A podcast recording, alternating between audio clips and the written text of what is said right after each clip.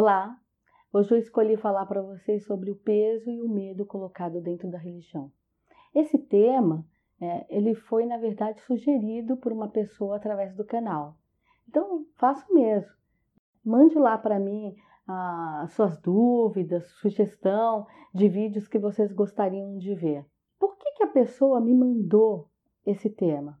É porque ela frequenta um barracão e lá dentro desse barracão é, proíbe os filhos de frequentar outros barracões. Então, o que acontece? Às vezes ela tem amigos que é de outro axé que casam, batizam filhos, ou tem festa na casa deles, ou um casamento, seja lá o que for.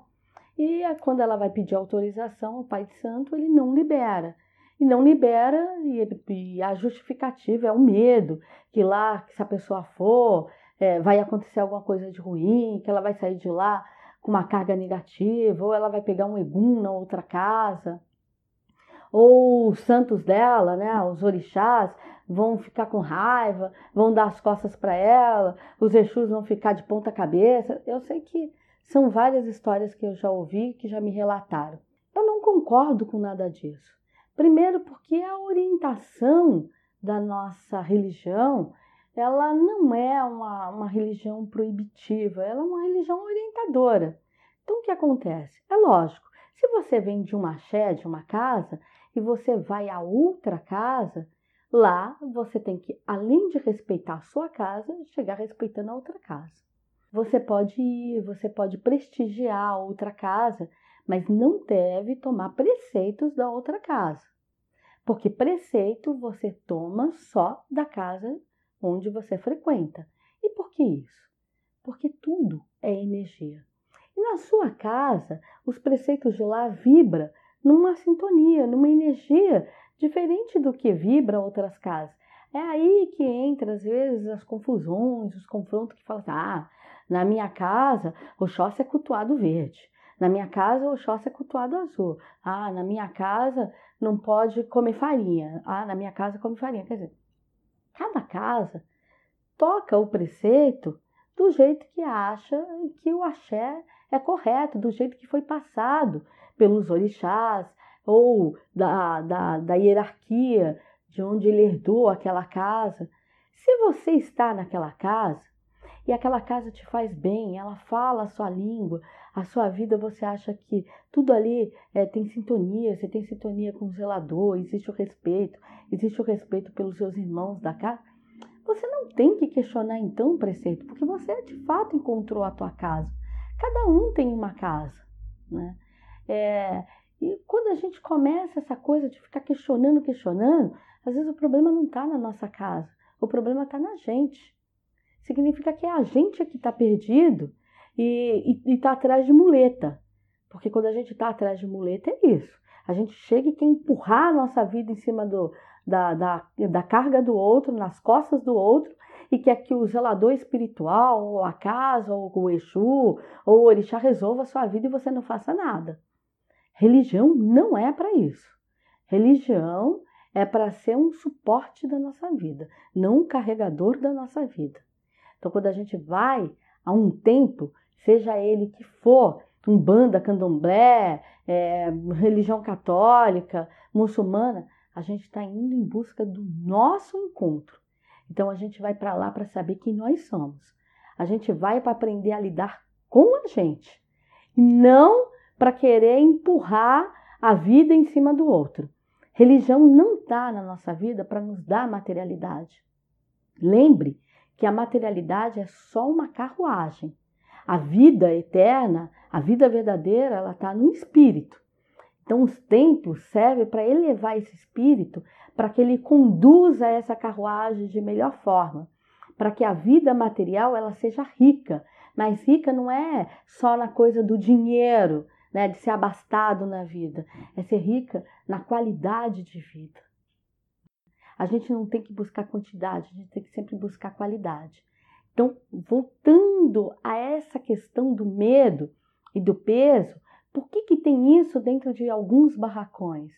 É porque a nossa religião ela foi proibida por duas vezes. Né? Então, com isso, Os negros tinham que cultuar essa religião de forma segregada, de forma escondida e, e muitas vezes mascarada através de outras religiões.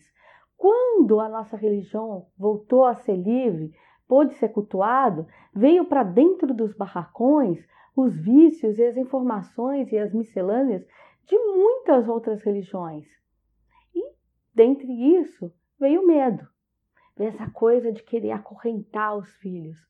E, se você notar, a Umbanda, o Candomblé é uma religião pouco unida, porque fica essa disputa de ego, é, qual pai de santo é melhor, que barracão é melhor, que barracão é mais rico. A gente tem que começar a perder, porque isso não é ensinamento do candomblé. Candomblé não é isso. Candomblé é uma religião da união de todos.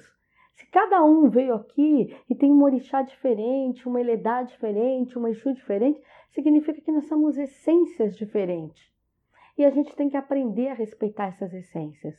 Lembrando que a gente tem a nossa identidade. Então, assim é a mesma coisa com a nossa casa.